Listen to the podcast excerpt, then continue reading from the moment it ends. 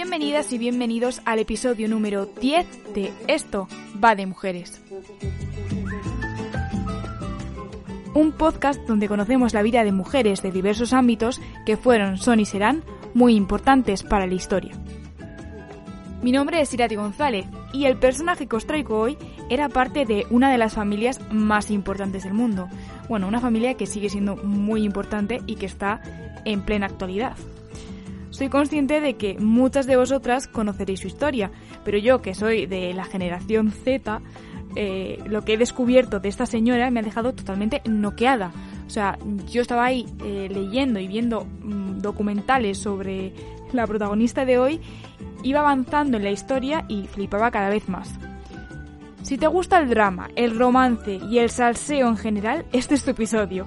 Estoy hablando de Diana Spencer, la princesa de Gales.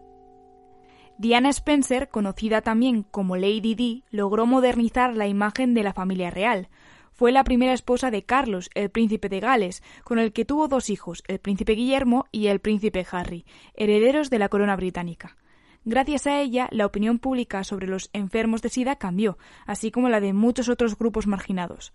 En sus últimos años de vida hizo una gran labor por la concienciación global sobre el peligro de las minas antipersonas. Además de todo eso, puso sobre la mesa cuestiones como la bulimia o la depresión, las que ella misma padeció. Y eso es solo la mitad de la historia, porque para conocer su vida personal tenemos que rebobinar en el tiempo para conocer juntas quién fue la princesa Diana. Diana Frances Spencer fue la cuarta hija de John Spencer, octavo conde de Spencer, y de Frances Roche, hija de Mauricio Roche, cuarto varón de Fermoy. Tenía dos hermanas mayores, Sarah y Jane, y un hermano pequeño, Charles.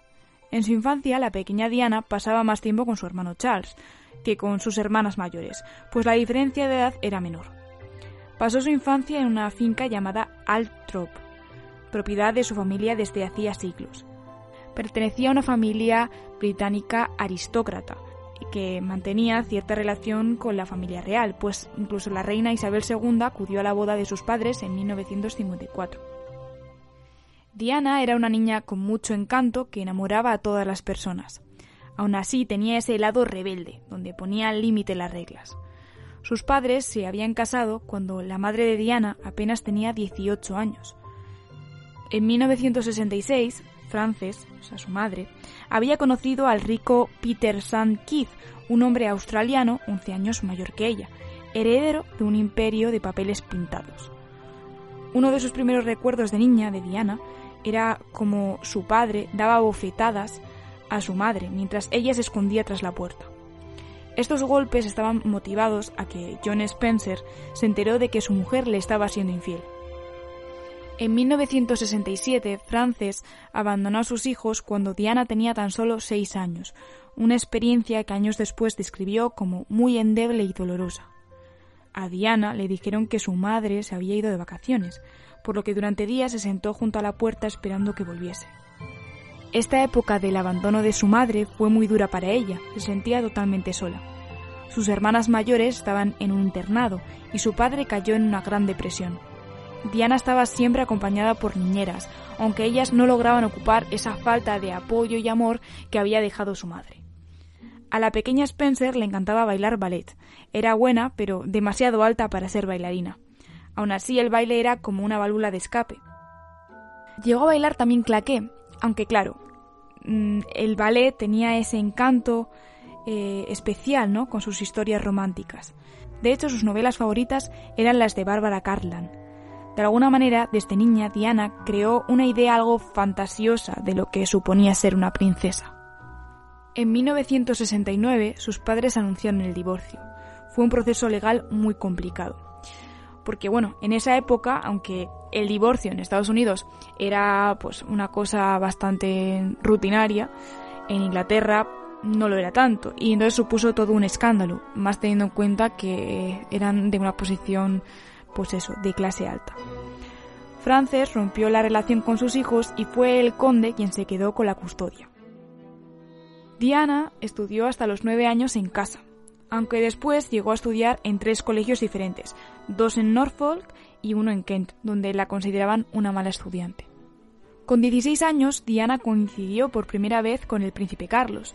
Su hermana mayor Sara siempre iba tras él. Diana pensaba, debe odiar eso, y se apartaba de él. Diana era una chica regordeta, así se describió ella. No se maquillaba y tampoco vestía muy elegante, de manera que en ningún momento pensó en llamar la atención del joven príncipe. Era una chica espontánea, algo escandalosa. Un día después de cenar, durante un gran baile, Carlos se acercó y le preguntó ¿Podrías enseñarme la galería? Aquello sorprendió a Diana, que en un primer momento no comprendió por qué Carlos le estaba prestando atención. Sin embargo, aceptó su propuesta, aunque ese primer contacto no fue a más, y de hecho tendrían que esperar dos años para volver a coincidir. Cuando terminó el instituto, Diana se mudó a un piso en South Kensington, en Londres, junto a tres compañeras. Trabajaba a media jornada en una guardería de Pimlico, que para que os ubiquéis un poco, era una zona cerca del barrio de Chelsea, que igual os suena un poco más. Bueno, mientras que Diana hacía una vida más o menos normal de una joven de 18 años, el príncipe Carlos continúa manteniendo una relación muy estrecha con su hermana Sara y bueno, y también con otras muchas mujeres aparecían en los periódicos y Sara estaba muy entusiasmada al respecto. Sin embargo, un día el príncipe celebró un baile y además de Sara también invitó a Diana.